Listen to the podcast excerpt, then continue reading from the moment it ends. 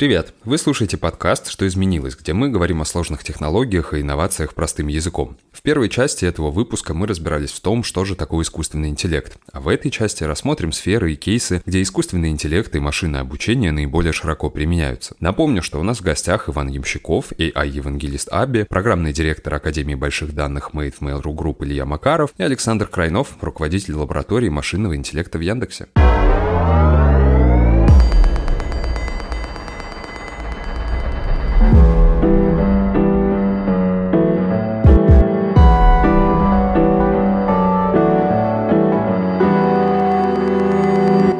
Каких сферах, как вы считаете, я думаю, что здесь, наверное, у каждого будет что рассказать, в каких сферах искусственный интеллект и машинное обучение добились наивысших заслуг, если такие есть? Где больше всего они используются? Ну, у нас, наверное, у каждого свой взгляд. Я очень сильно перекошенный в этом плане человека. Я бы на первое место сейчас поставил бы поиск, потому что ну, я не знаю, там лет 20, наверное, вот сколько у нас поиск существует, столько там используются алгоритмы машинного обучения. Абсолютно невозможно даже близко показывать такие по качеству результаты, как сейчас дает поиск, подбирая формулы вручную. Там дикие размеры формул. Там, если их в человекочитаемом виде записать, там гигабайт, наверное, получится вот вес размера одной формулы, она ежедневно подбирается. То есть это вот те случаи, когда ты пишешь запрос, а там записывает, там дописывает за тебя, или вот как у Яндекса есть технология, когда ты какой-то сложный фильм хочешь найти и пишешь там фильм о том-то, о том-то, и вот он тебе показывает. Да, да, да. И, и это тоже, и это тоже. Ну, вообще все. Да не только у Яндекса, у любой поисковой системы, сейчас современная система вообще невозможна без машинного обучения. Если вспомнить, как раньше искали, когда там понятие релевантности было просто очень крайне условным, и то качество поиска, которое работает сейчас, мы привыкли, потому что это очень плавно растет, и не замечаем тех изменений, которые произошли там за десятилетия последние, но они колоссальны. Я еще очень люблю пример про то, что на запрос Ягуар разным людям надо показывать машину, напиток или животное, а некоторым людям надо показывать все три ответа, но в разном порядке. И вот то, что поиск это умеет делать и понимает, что именно тебе нужно показать, это прям круто, конечно. Да, средний поисковый запрос, он вообще состоит там из одного-двух слов. То есть человек приходит, задает слово «пицца», и ему нужно найти ту конкретную пиццерию, которая у него в голове в первых 10 ответах. Потому что если ты не нашел, так вот, фу, вообще фигню показывает, я уйду отсюда куда-то в другую поисковую систему. Знаете, одно слово человек задает,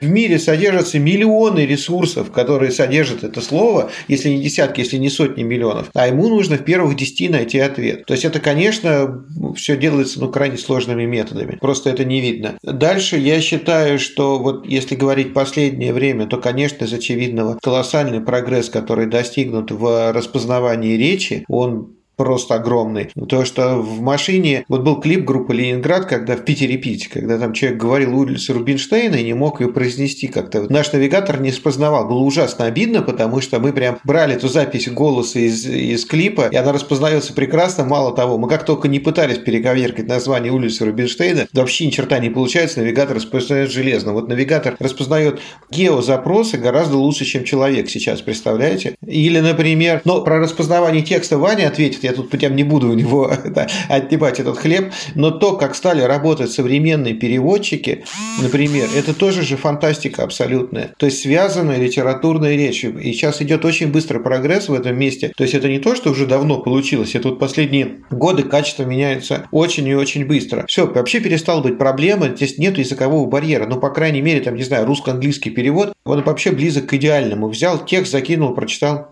Я могу еще добавить, естественно, про то, что мы делаем. То есть поиск это очень круто, и понятное дело, что это большая история с точки зрения бизнес-то-кастомер, но с точки зрения бизнес-то-бизнес, с точки зрения того, как э, устроена коммуникация между бизнесами, и с точки зрения того, как устроена работа правительства, там, чиновничество и так далее, искусственный интеллект — это огромная штука для того, чтобы оптимизировать бюрократию. Вот то, чем Аби занимается. Всякие истории от того, чтобы была служба одного окна и, не знаю, там, чтобы можно было отправить свое ID вместе с лицом просто на фоточке и открыть банковский счет, чтобы можно было получить, не знаю, открыть ИП, не выходя из дома. Вот, допустим, там э, есть э, в России точка, которая открывает тебе ИП, по-моему, за неделю, не выходя из дома, ты все делаешь. Вот мы с ними вместе, э, наши технологии там внутри используются, в частности, для того, чтобы, значит, ускорять проверку документа оборота, да, то есть дальше там, опять же, с ними у нас есть кейс, когда тебе пишут государственные организации, они что-то от тебя хотят, но они часто это делают в PDF-формате, а иногда, ну, то есть они с тобой коммуницируют примерно как захотят, и это слабо структурированная информация, там может быть по-разному выглядеть, что они от тебя хотят, от штрафа, я не знаю, до оформления налогового вычета, они бывают хорошие или плохие истории, но это штука, которую надо взять, прочитать, распознать, понять, чего хочет государственная организация, э, и, значит, стукнуться в нужную точку базы данных, проверить, можешь ли ты уже сейчас им помочь, и желательно помочь автоматически. То есть в идеале предпринимателю должно прийти пуш-уведомление, там, налоговый хочет, чтобы ты доплатил 300 рублей, если сделаешь это на этой неделе, то больше с тебя ничего не будут э, требовать, а если не сделаешь, то повесят через 21 день. Ну, условно говоря, да, и ты такой, конечно, и все, все случилось. Вот э, вся эта история должна, конечно, быть автоматизирована, никто руками эти бумажки перекладывать не должен, и это все внутри работает. Не знаю, там другая прекрасная история. Российские банки довольно быстро выяснили, что если отправить пользователю какие-нибудь документы на кредит, окажется, что пользователь, ну, не дурак, он берет, открывает документы, его редактирует, как считает нужным. Ну, не каждый, конечно, пользователь, но наиболее предприимчивые. И дальше подписывает, а, превращает в скан и отправляет скан обратно. Скан, естественно, потому что, ну, редактировать это не очень удобно скан. Не, ну, в целом, наверное, это логично, просто, наверное, люди, работающие в банке, тоже не дураки, они прочитают, прежде чем это все дальше запустить. Да, раньше банк брал скан этого документа, брал оригинал договора, и специально Ирина Ивановна на full тайм занималась тем, что сверяла строчка, строчка, строчка, строчка, все сходится. 10 часов сверяется пакет документов. Ну, зачем? Зачем? Сейчас это все делается уже автоматически. Да, сейчас у нас есть наше решение, которое нейросеточка все прочитала, распознала, проверила, что все на нужных местах, сказала окей. Всякие экспортные, импортные сделки, везде, где большой сложный комплайенс. То есть у компании есть миллион требований к качеству поставок или там к, не знаю, законодательства, которое ограничивает экспорт, экспорт или импорт каких-то товаров. И нужно проверить, что ты всем этим штукам соответствуешь, что для каждого требования есть документ, что они соответствуют там датам, срокам и всему такому. И это тоже руками делать очень больно. То есть мне кажется, что если поиск делает нашу жизнь легче и веселее, он так как бы лицом к людям, но вот есть много людей, которые 90% времени, условно говоря, делают одну и ту же работу, в которой люди не только плохи, но еще и которая, скорее всего, просто на их психическом здоровье негативно сказывается. То есть в этом смысле я не знаю ни одного ребенка, который бы в 5 лет такой, папа, хочу быть клерком, это классно. Обычно как-то люди хотят космонавтами быть или балеринами. Ну, в общем, какие-то такие у них более творческие стремления. Не, ну, может быть, где-то есть, просто не в больших городах, не знаю. Нет, ну понимаешь, здесь же вопрос, мы, наверное, еще вернемся к этому, что безработными они все-таки быть не хотят. Э, естественно, того, как естественно. Какие-то их функции заменят.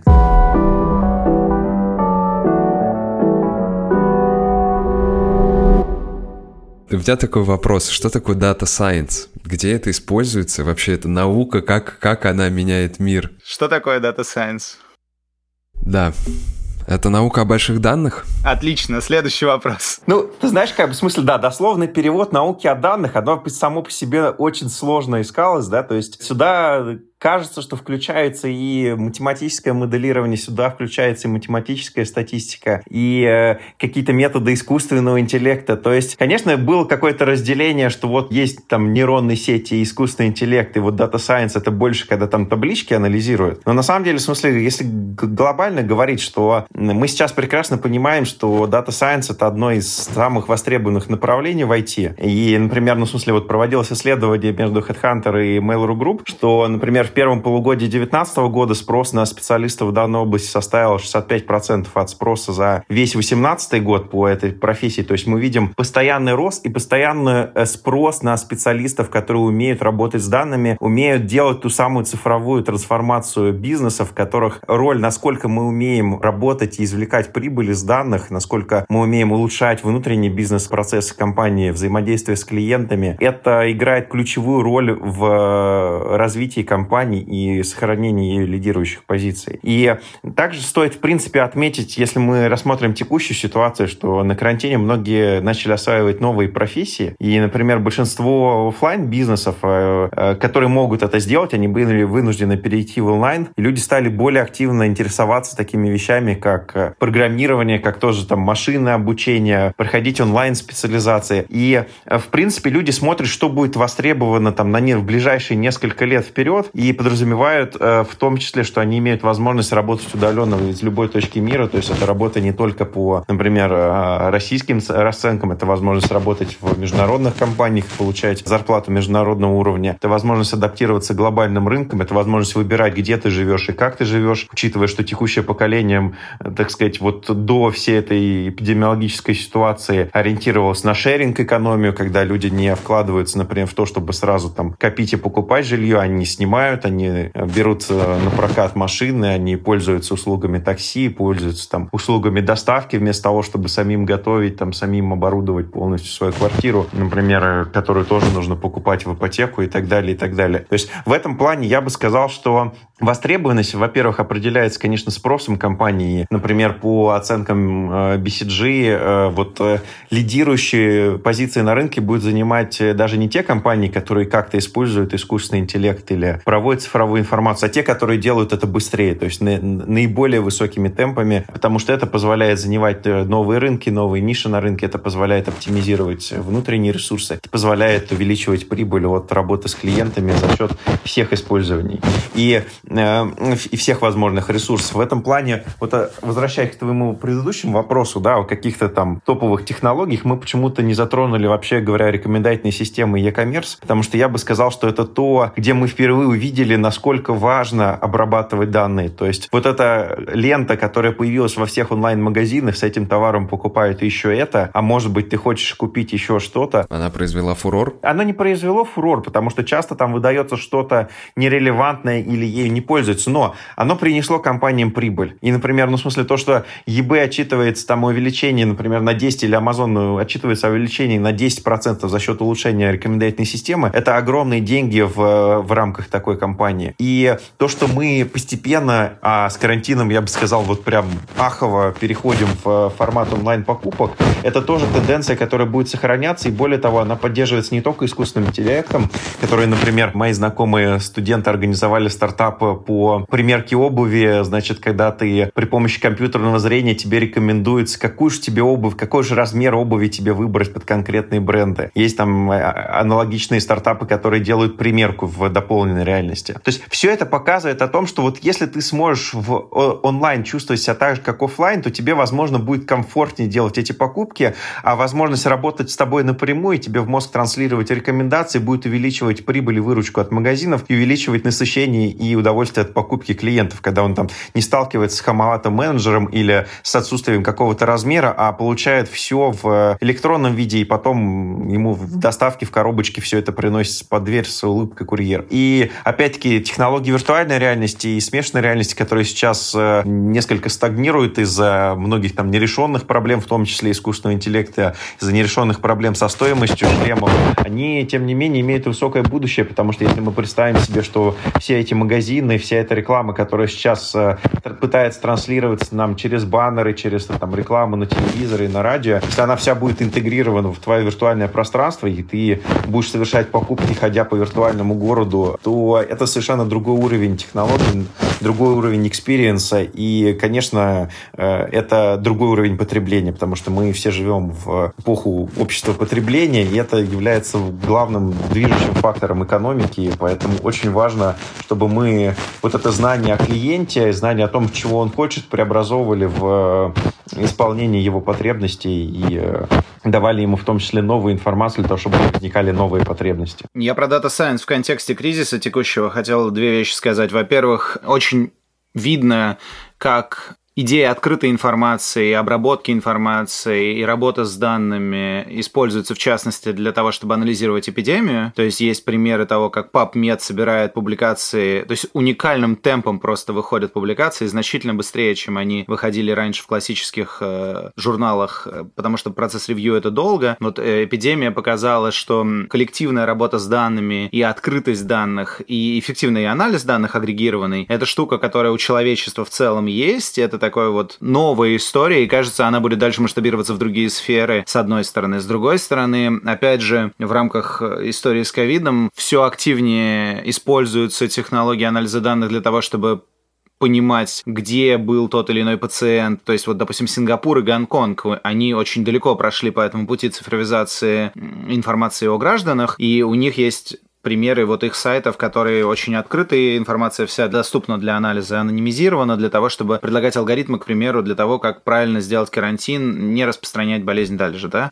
И третья история, которая в контексте важности Data Science э, вот, и этого кризиса. У меня есть подкаст «Проветримся», и там был Давид Ян, основатель Аби, и мы говорили с ним про то, как кризис видится из долины. И он несколько вещей, мне кажется, очень важных сказал. Ну, во-первых, он сказал, что economy и ставка на sharing economy, она резко падает, потому что понятно, что кажется, что коронавирус это не так плохо, как мы думали в самом начале. Это плохо, это как бы, как в анекдоте, ужас, конечно, но не ужас, ужас, ужас. Но, тем не менее, вероятность глобальной пандемии с высокими рисками, она остается, и просто сейчас люди поймут, э, насколько это важная и сложная история, и, кажется, много денег в это будут вливать. Хочется верить, что будут много денег вливать в медицинские технологии. Вот. Но sharing economy упала, а при этом, допустим, такая компания Wix.com, которая сайты создает, она взлетела, потому что люди оказались дома, и, допустим, человек, не знаю, всегда хотел немного шить, но, но как-то пока ездил в офис, времени на это у него не было, а сейчас он побежал делать сайт. И третья история, которая вот в контексте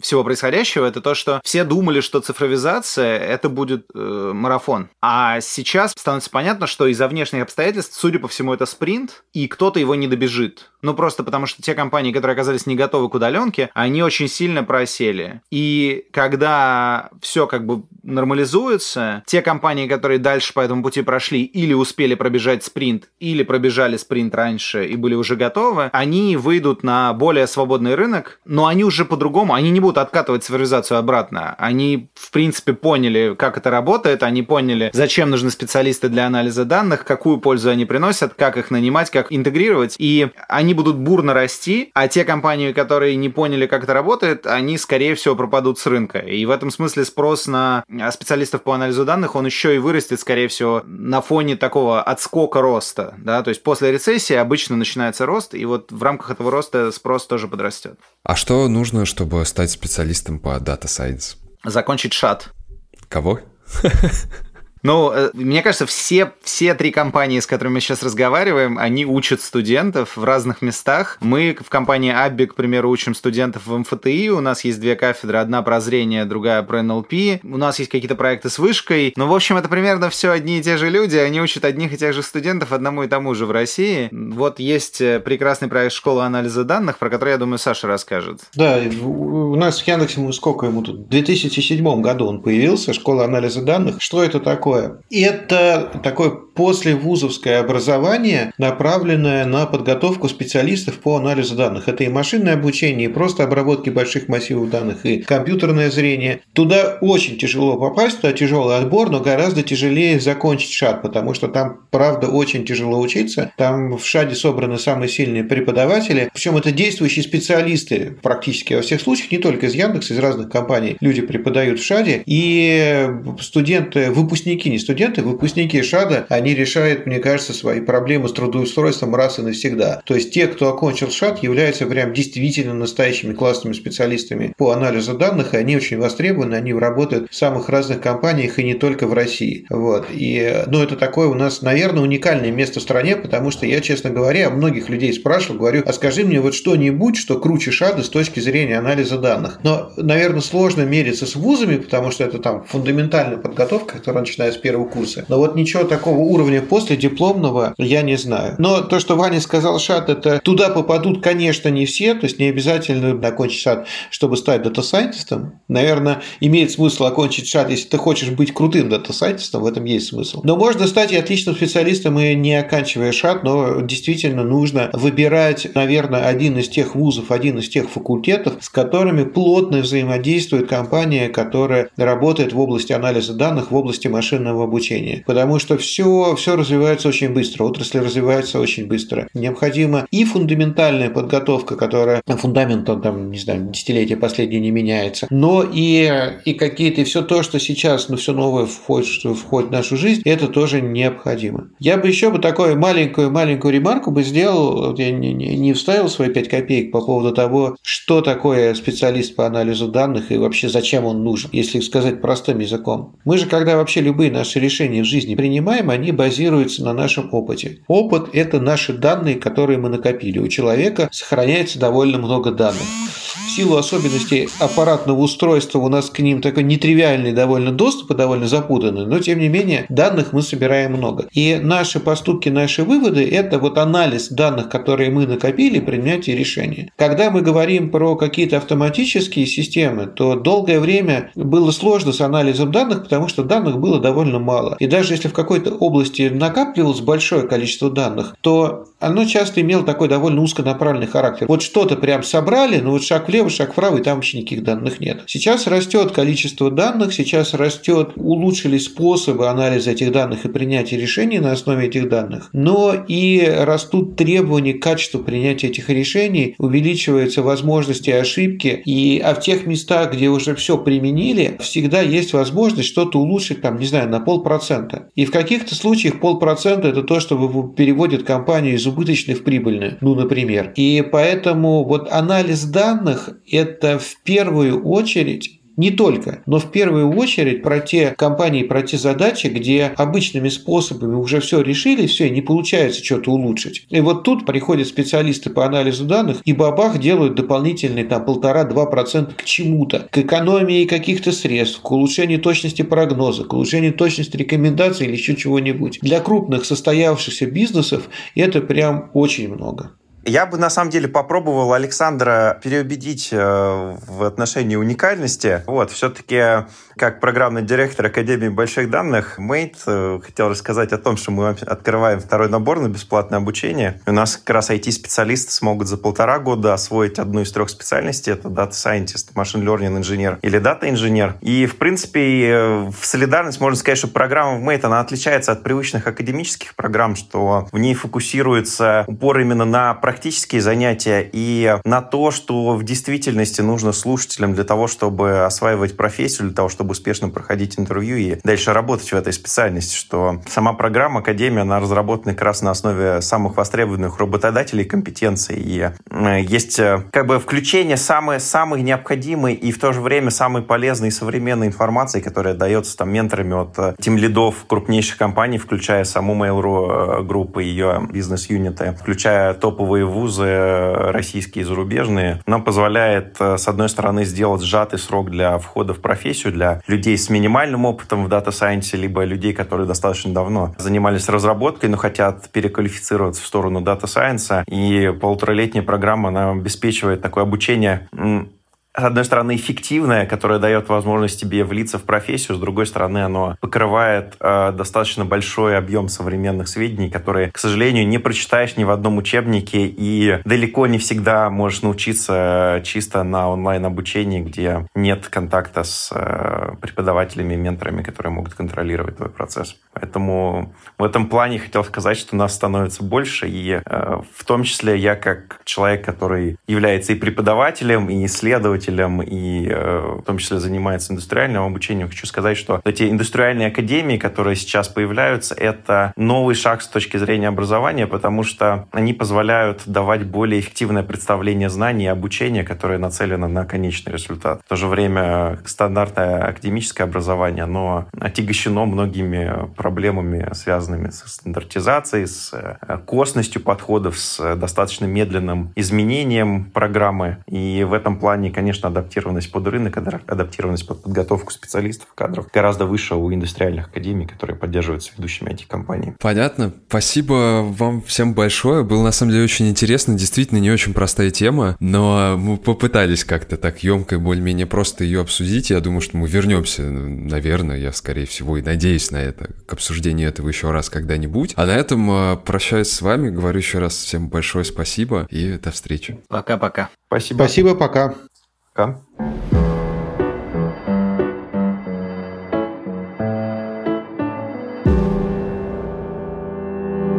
Что ж, очень насыщенный диалог получился. Спасибо большое, что были с нами. Подписывайтесь на подкаст и оставляйте комментарии. В следующем выпуске мы обсудим, как инновации изменили медицину. До встречи через неделю в подкасте «Что изменилось» от РБК Тренды.